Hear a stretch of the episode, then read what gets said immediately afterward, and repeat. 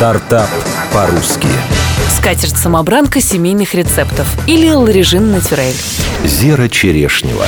Мама троих детей Юлия Прохорова много лет проработала маркетологом крупных бьюти-марок. Она наблюдала, как массовое производство убивает все натуральное. Химия и консервант становятся неотъемлемой частью продукта. И чем крупнее бизнес, тем больше химии. Тогда Юлия решила создать компанию, которая собирала бы продукты, лекарственные, натуральные, органические товары, созданные небольшими компаниями по всему миру. Первые контакты завязались на европейских выставках органических товаров, которые ежегодно проходят в Германии, Франции и Болгарии. Оказалось, что лучше всего натуральные рецепты хранятся в семейном бизнесе. Юлия стала знакомиться лично с создателями, узнавать истории, рецепты, передающиеся из поколения в поколение, проверять, в каких условиях производится продукт сейчас, в каком состоянии пасека или плантации. В итоге в Ларежин Натюрель можно найти что угодно. Шоколадные медовые муссы с томатами и орегано, виноградные медовые уксусы, крема и масла на основе трав, прополис всех видов, мази, домашние сладости, паста от итальянских поваров, и даже знаменитое палестинское мыло.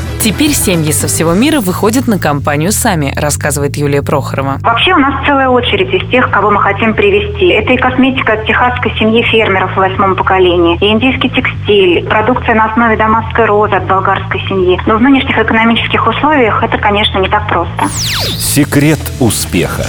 Качество и безопасность в совокупности с семейными традициями. Знать историю происхождения товаров, которые мы покупаем, особенное удовольствие. Сильнее всего магия Ларежин Натюрель действует на молодых мам.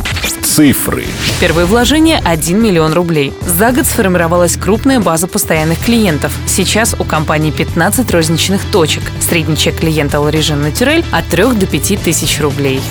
Стартап по-русски.